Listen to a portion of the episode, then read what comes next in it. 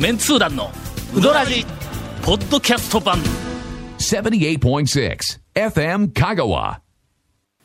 えー、先週ははい。申し訳ございません、はい。あの酒かすラジオに 酒かすねいやもう本当に 僕も酒かす大好きやから、もう冷蔵庫にねあの山梨の七軒さんとか静岡の磯島さんのあの、それねやっぱり季節その絞った時しか出んので買って。え。酒かす集めとん？家に。集めてないって好きやからさあの甘酒にするとか、ワインセラーの横にあの冷蔵庫の酒かすセラーか何かで。さあのね酒かすでもあの1960年ものかすとか。漬けとか奈良漬けする人のとかは結構それで結構酒かす買って。にこだわりがあるんや。どこだってそこのネットとかでもなんとかグラさんとか、で酒かす屋さんっていう、あの酒かすだけ取り扱ってるお店ってありますからね。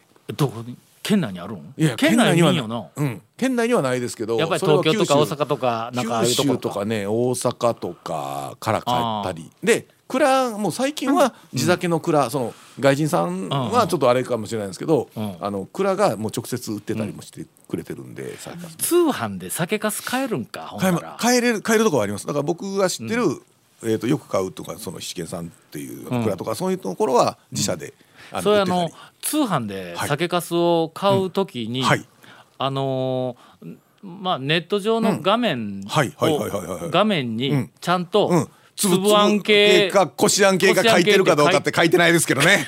それ買って確認して そこ一番大事なとこやねええああまあまあそうね。それが一番そのニーズの分かれるとこやぞ。我が家だけかそんなの。試しで買ってからそこからずっととかはねありますからやっぱ結構地元あの外人さんのその酒粕もそうなんですけど、地元の蔵あ地元の酒屋さんにしか卸してないんですよ、普通。地酒屋地酒のさ、酒粕なんて。の酒粕は？全国に流通させるわけもないんで。はあはあ。だからもうそこで買うしかないんでね。うん。ほんならまあ通販ものではないわけかどっちかというとそうですね。やっぱり地元で、あのそうですね。新鮮な酒かすを買えということか新鮮。新まあ新鮮。いやまあまあまあ新鮮で絞りかすやけど。そうだ,、けど本当にあのお酒の種類いろいろ出してる蔵さんはそれぞれの酒粕って別に分けて売ってたりするんで面白いですよ。ねもうもうもう酒粕マニアには答えられない話ですよ。すみません、えーあのウドラジええファンの方にはもう申し訳ない、えー正月からの収録にはいはいはいほんで酒かすになってしまいましたがえーっと、えーなんでしょう。松下の。あの四国新聞の裏ね、中野町の松下製麺所の、向かいのはい酒屋さんで、外人の酒粕を売っています。おいいですねはいはいえー、2週連続、えー重要情報を念を押しておきました。大事なことなので2うどん関係ない回言いますですね。えーそのせいでああの先週、うあの聞くべき、えええー兄さんと姉さんのその前に麺納め麺始めの話題が飛んでしまいま外した人の酒粕は甘酒にされたんですか？されましたどどうでした？どうでした？あの。うん。どどどそこですよ。品があるおお。あのね甘酒にほう。品があるっていうのはな。ほう全部。えらい繰り返す日。今日全部大事なんで二回。あ、でもあれですよ。だから本当に初めて感じたぞあれ。上えーと、ちゃんともう米だけで作ってる吟醸とかその米も磨いて吟醸のやつの。そのいいまあねお酒としていいやつで作ったやつはねやっぱり上品は確かに酒粕自体も上品ではありますわ雑味がないっていうかちょっとえっと俺なりのはい。難しい感覚の話をするとね、は い感覚のね表現がね。はい。まず、うんまず？粒系の、うん。えーっと酒粕で作った、甘酒。甘酒。あはいはい。ほうほう。あのその甘酒の液体を分析しますとあの、液体の中にはいはい。うん粒があるわけや、これちょっと大きめの丸書いとってください、粒ね、はいはい。えー。まあ米の残りですね。えーそうそうそう。はいはい米のねそれからあの、それ以外のところ、小さい丸や、それそれ以外の小さい丸、なんかその大きい丸と小さい丸がバーってこう混在したはいはいはい。液体の絵、なんか見たことないか？なんかあのこうえっと図図解、はい。気体とかあえっと液体の図解をするときにその中の成分えでえ丸いのこんなんありますよはいとかえーでちっちゃいのあそうそうそう H とかの C とか O とかなんかなんかみたいな。あれの絵をちょっとこう想像想像してね。はい理科の時間の。えっと粒系でなくてこここしあん系。こしあん系の甘酒、滑らかなはい。えーか酒のかす、酒かすで作った、はい。えーっと甘甘酒。酒はちっちゃい、その黒丸点がブワーって密集しとるわけだ、はいはいはい。のそのこう、まあ均一にな図表からいくとね、うんうんうん。ほんなら、ちょっとねっとりするやん、はい。なんかこう,、まあそうね。ねっとりしとる感じがするやろ、そうでなくて粒系のやつは大きい粒の黒丸とちっちゃい粒の黒丸がバーって混在しとんねん、その時の大きい粒とはい。小さい粒の混在率ほうほう。ほうほほうほうほうほうほうほう。が小さい粒の密度がちょっと高いとほう。ねっとり感がちょっと残ったつぶつぶ甘酒になるわけや。それがこう少ないとちっちゃい粒の密度が少ないとサラサラっとして粒だけがこう感じるというえーっとなんかそういう甘酒になるね。なん薄い上澄みじゃないけど、ちょっと汁っぽい感じと、そうそうそうそう。はいはいはいはい。うん。ほんでえーっと、ちっちゃい粒のはい。密度がはい。濃ければ濃いほど、うん。うん。まあちょっとあのえここしあん系の食感の方に近づいてい。くわけだはいはい。ちょっと重い重いというか、うん。ちょっとねはいはい。ねどっとした感じのやつがこう来るわけだ、はい。もう単に湯どれだけ入れるかという濃度で薄めるとかそういう話もあるんやけどもはい。それ以上になんかそのバランスがのそうちっちゃい粒のあの密度のバランスがえーと濃すぎずしかしお前ちょっとこう湯入れすぎやないかみたいな薄すぎずもうとても良いバランスのところでシュッと収まるっていう。これあの飲み感というか食感というか、うん感触ですよねどっちかというと味というよりはねほんまにえーえーっと、絶対分かりにくいと思う。俺も説明書ってなんかうまく説明できんかったそれ以前に、えー、と甘酒に興味のない方は何にも面白くないかと思うんですけど まあまあそういうことですわ、全面的に、えーっと、えー、ケイコミ君にカットしていただいて、あーこれはね CM の後はゴンさんと姉さんの麺納め、麺始めという、えー世界が注目する話題をお送りをしようと思います。続メンツー団のウドラジーポッドキャスト版。ぽよよん。続メンツー団のウドラジ放送は毎週土曜日夕方6時15分からですが未放送分を含む長いトークが聞けるポッドキャスト版は毎週木曜日 OD で聞くことができます。もちろん全国から無料で何度でも聞けますよ。audeeOD で検索。誰が聞きたいかの。いや聞きたいよのゴンさんが去年、まあまあまずね、何が？行ってるかどうかですよね。あそうかそうか。えーいや言ってるかどうかっていう話からするとまず麺納めの定義からまず話してもらうことにはこっちも去年最後に最後に食べたうどんやね。最後いうのがどこどうそばあかんぞ。そう。そうえラーメンもあかんぞ。三十一日に食うたけどな、最後に食べたうどんやね 去年の。去年の最後に食べたうどんですか？いやもうあのそれは記憶はあるんですよちゃんと。記憶はあるんですよ。最後に食べたうどん。これはもうもうはっきりとこれはもう記憶あります。あの清水屋さあんんなに。清水清水屋さんで 食べましたよ。なんでみんなえみんな今笑うとこじゃないでしょ？別に別に清水屋さんでななんですか？大事な大大事店やないか。でしょ？え？清水屋。そんなインパクトのある麺納めを、ええ。なんでそんなに口ごもるまあ、ねん、まあ、まあ問題はそのえー、と麺納めが何月に食った麺なのかという まあそのあたりが。12月ではないのそのあではたり そのあたりからちょっとまああの君たちとはちょっとじっくり膝を交えて話し 話さないかなとは思いますけどまあまあだから。の我々とあの年度が違うそうそう。の、そうそう。ごめんね。あの、いつもはもうみんな4月機種とかって思ったらいかん、3月期末4月期種の会社ばっかりと思ったらいかんで、10月期末11月期末の会社もおるっていうことや。あるありますまあ、とりあえず、はい。あのとだからまずは清水屋さんはい。で、ええ。ゴンは去年はい。うどんが終わったと、はい。鍋焼き来ましたからもう。私も。清水屋で鍋焼きが出るん N- 鍋焼きやってましたから。NYU NYU ですよ。NYU NYU 出ました。出てます。あの昔のめちゃめちゃ安い鍋焼きが出よん、いやちょっと最近あそうか。僕行ってごめんごめんないん。でわからあのないですけど。長谷川君は清水屋さんまだ店見つけてなあいん。やのねあのちょっと具少なめですごい安い鍋焼きうどん清水さんの出され天通寺でてましたよね店しとった時にすんごい安い鍋焼き出たよな味も安いやつねおい。いやだからまあそのえっとなんていうかね。おかせんなんでの鍋焼き、あのまあね土鍋でなんかこう、ごごっそりこう普通のうどんとは違う感じでっていうよりはちょっとライトな感じかもしれないんですけど、まあまあでも鍋焼きで。えちゃんと鍋に入っとん？鍋あの金属の鍋でちょっと火にかけて、ん。出来上がったら持ってきていただいてあのーなんかアルマイトみたいな。あまあまあそんなそんな感じそう前通寺の時と一緒やないそう。か一緒ですね。いやだからそら、はい。そら容器は一緒でしょうけど中身まで一緒なんかは、いやでも軽かった。軽い軽い軽いやろ？まあまあまあ。安かったんじゃゃんほんだらえっ、と値段あんま覚えてないんですよ。あのちょっとよ嫁と一緒に行って、ん。嫁は普通にあのかけてかわかりました。で一緒に払ったんで。6月まで待ってください、えー、ななななんですかなんですか？なぜ なぜ？なぜ？あのー6月まで待ってくれたら、ん。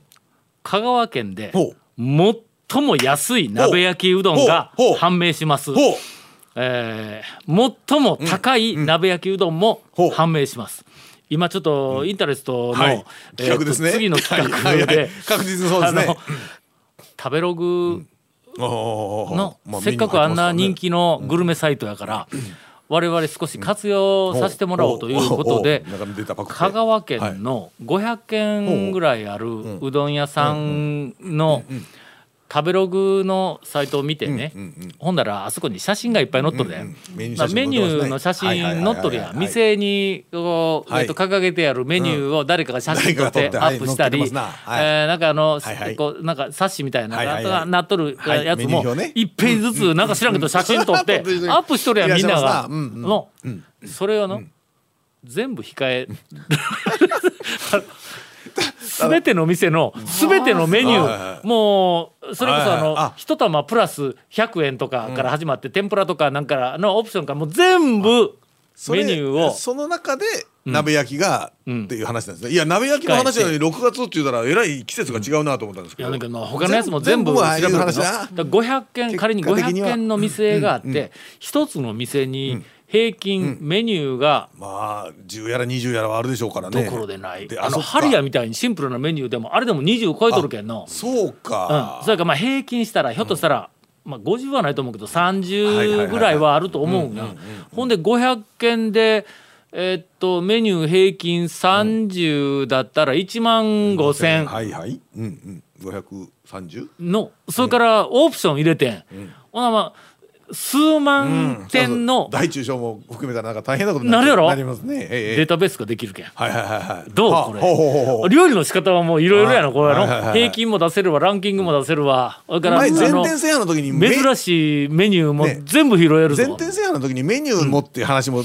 あの昔してましたもんね、ちょっとね。えーけど、うん。途方もない作業なんで 断念したんや、ほんだら近年はとにかくあの食べログさ食べログさんがね、ええ写真たくさんこう アップされておりますんで、でしかもその写真アップしたやつに何年にアップしたかいうのまで出るやん、のほんだけ古いデータを一応まあまあカットして2000例えば22年1年間のこうデータとかいうふうなのもほな調べられますな。まあそれをちょっとやろうと思いますで。するともしかしたらえーっと讃岐うどんのえーっと最も安い鍋焼きうどん。これ今のところ清水屋がひょっとしたらチャンピオンになるかもわからんぐらいの勢いのそれぐらい安かったよな昔。あごめんごめん。あの長谷川君に清清水さん。水の時ねいくら380円か。そんなもんやったやろ？そんなもんで、まあ、ただ入ってるもんがすごいチープ。入ってるチーズがまあ普通のあのあ普通のまあもうかけうどんししいたけしいたけ1個ぐらいやったんちゃうかな。なんかあの 肉はかな入ってなかったと思う。卵をちょっと入れたぐらいかな。うん。まあまあほんでも出汁がうまかったからね。まあまあまあやっぱりね、あの冬に寒い時に鍋焼きの形でもう作って鍋にかけてそのままって言ったらもうだいぶ違いますからね。ということらしいわ。麺納めがはゴンさんわあ俺なんかちゃんとしとる麺納め。いやいや俺らがしょうもない話をちゃんとした話に広げてやったやないか今。それはえっとありがとうございます。続きましてゴンさんの麺始め、はい。あこれはちょっとのまだ麺が出てこない可能性があります、ねえーそれやっぱりうどんですよね。あもうもちろん。かご家庭で食べたとか仕事で食べたうどんっていうもう何でもかんでもとにかくうどんであれば。もうそう。なったらもう半生うどんの試作を食うたんが麺始めかな。試作やって。試作かな。これはやっぱり業界の人でなかったら出てこない、そうですね。えーな麺始めに試作のうどんやいうのはこれなかなかないぞ。なかなかね店でね、なかなか正月もね ちょっとなかなか行きづらくてこんな人に試作をね ああ味見とか任してええんすかね？今確かに言われたらもうねえその通りやな、何の説得力もないような気がねちょっと。あいやあいや。マーケティング的にはあいや？これはこれで意味があるあのマーケットを開拓しようと思ったら今食べてうどんを食べている人をターゲットにするん。だのとそれから今うどんなんか食べようとも思わないっていう人たちに新たにうんそうそうそうそううどんを食べてもらう。わざわざなかなか行かないないうね、そういうまあ一般のね普通の方に。そう今ユーザーでない人を新たなユーザーに獲得すると売り上げが伸びるわけ。そうそうです。うんあのリプレイスじゃないんで。すするとこういううどんに対して真摯な気持ちのかけらもないやつのニーズいうのはこれ大事な情報収集やの好きな人に姿勢は紳士なのよ、姿勢は紳士だけどもタイミングが合わないわけよ男女と一緒でね。あの行動に現れてないやんの。全気然持ちはそうそうそう。気持ちは食べようというの一筋なんだ。うん。ねわかる。気持ちは気持ちがないとしか思えん気持ちはそこにしか君にしかないよってなんだけどタイミングが合わないからさ。なかなか。最低の男の言い分ですねそうそうそうそう。あの男女に例えて。いやいやいやいや。いやいやあのそう。そう。あのねまあまあまあそういうそういうちょっとそこ広げていけ。そこ広げていったら今日この話で一本終わって姉さんの違う違う違う。麺納め麺始めのそう話題カットできる。けどいやいやまあだからそういうまあまあそんなもんそういう感じですよ。僕はね。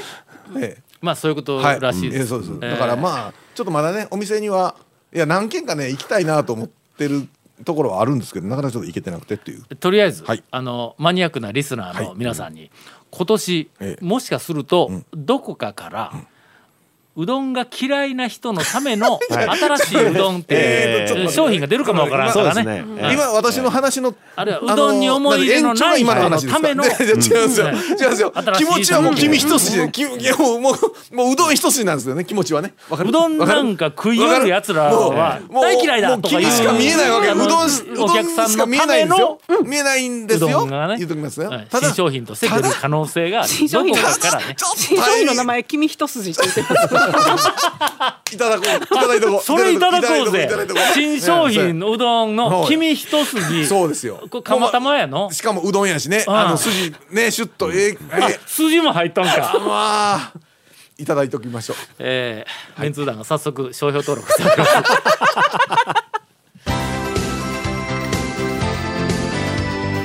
続メンツー団のウドラジポッドキャスト版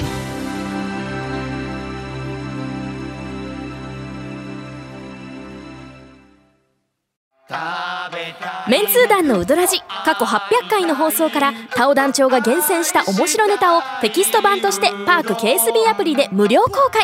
口は悪いが愛に満ち溢れた誠実な讃岐うどん情報。毎週火曜日更新。パーク KSB アプリを今すぐダウンロードして笑っちゃおう。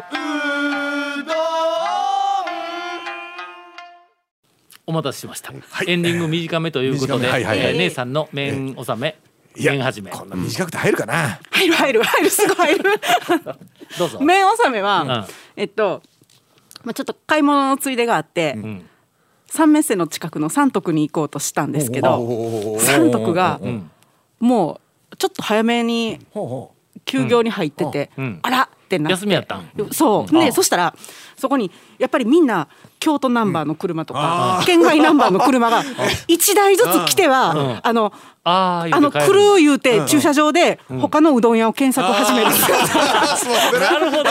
そうそう。見えて。ほんでいやいや香川ナンバーやのに、もうここに混じっとるんが、は恥ずかしいけん。こもう一旦一旦もう,、もうすぐちょっと違うとこ行こう言うて、いやそこはもう最初から三徳に来るつもりじゃなかったんだよねねみたいな空気を出しながらシューって通過せないかちょっとここらはちょっと方向転換するためにちょっとごめんなさい入っただけですよみたいなね。そうそうねまあだけど方向転換、方向転換したんですけど、はいはいはいはい。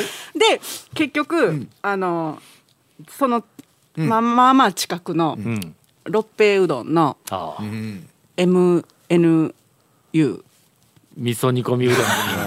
あ で、六平うどんさん去年火事があって、うん。あのお店をね建て替えたりとかちょっとされてたので、ん。まあまあすごい綺麗で、ああ。ね、でもそうか六平味噌煮込みなんやね、本当にみんなに煮込みうどん食べてるんですよ。はでもうなんかそのしかも煮込みうどんの器も結構しっかりした大きいやつやからなんかもう飛ぶように全部それが次々出ていってるから、これ洗うんも大変やし、ものすごい。何 まあそこは客が心配するとこちゃうよな。どんどん出てくれた方が嬉しいやんの、ええええ。なんでそれがあの麺納めでした。はい、はい。続きまして麺始め。麺始めはいはい。麺始め。麺始めまだ今年の話やぞ。もう忘麺始めれた。はてなっていう意味合いがちょっとよくわからないんですけど あんたでもメンツだよね。人の時生き生きとするわあの人。いやまあね、まだあのほら年が明けて間もないじゃないですか、まあまあまあうんまあだから。まあないかでももう2週間経ちましたからまあねないことはねえだろ。う なんで、あちょっとあのお正月に行った県外で、うん。京都ではうどん食べたんですけど、香川ではまだたちょっと食べられてないという。何の空気ですか？ほんだらそのなんか県外で食べたやつを麺始めにしようでの、そうまあそうですね。どぞいうやもうけ県外の、県外のそのうどんは、まあまあ有名な、あの、おうどん屋さんだったんですけど、ちょっと私県外でうどんを食べるという経験が、今まで本当数えるほどしかなくって、あの取材をしようという気持ちがないよの、まあそうですよね。俺ら県外行ったらの。県外行ったらまあ無理やりううどん探してしまいますて、けどね。えーできたらただのうどんでなくて、そこに讃岐うどんとか言ってはいはい。い取った日にゃ。もうなんかもう頼もうみたいな感じ外れ覚悟で行くもんのそうおらーみたいな。それは行かないかん。わほんで外れ、うん。外れるでしょ、うん。外れるでしょ？たまに当たるんぞ。そうおねねおあの大部分外れやけどたまに当たりもこれねあの香川でここのおこ23店出したら。年の中で県外で、ああ讃岐うどんしとるやんと思ったんは、えー、と番組でも言うたけど、えー、と丹波篠山に焼き栗を買いに行った帰りに高速に乗るまでの間に讃岐うどんの店があったんや、えーっとうまかったよ、おおええ麺出しとったわ。あー名前ど忘れしたわ。あ 何の情報やねん。全然あかんわ。とにかく一寸法師。丹波篠山。え一寸法師。あすごいな。なんで人がいた？うどん屋の名前をそれで覚えたのいやまあでもね近年やっぱりそういう感じであのなかなかのところのお店ね今これはいいなっていうのもありますし。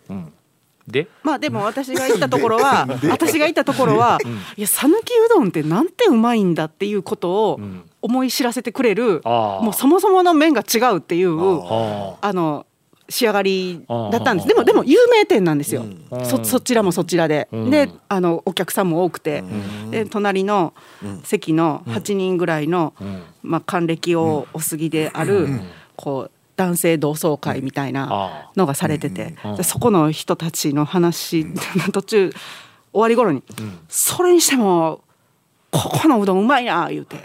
これがコシやって言ってるのが隣のおっちゃんから聞こえてきて。あまず嘘やろ言うて。ちょっとこっちの隣ではあのついたての向こうで「嘘やろこれ腰？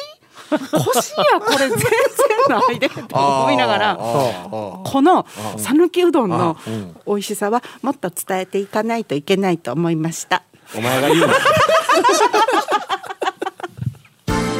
続メンツー団のウドラジポッドキャスト版。続メンツー団のウドラジは FM 香川で毎週土曜日午後6時15分から放送中。You are listening to 78.6 FM 香川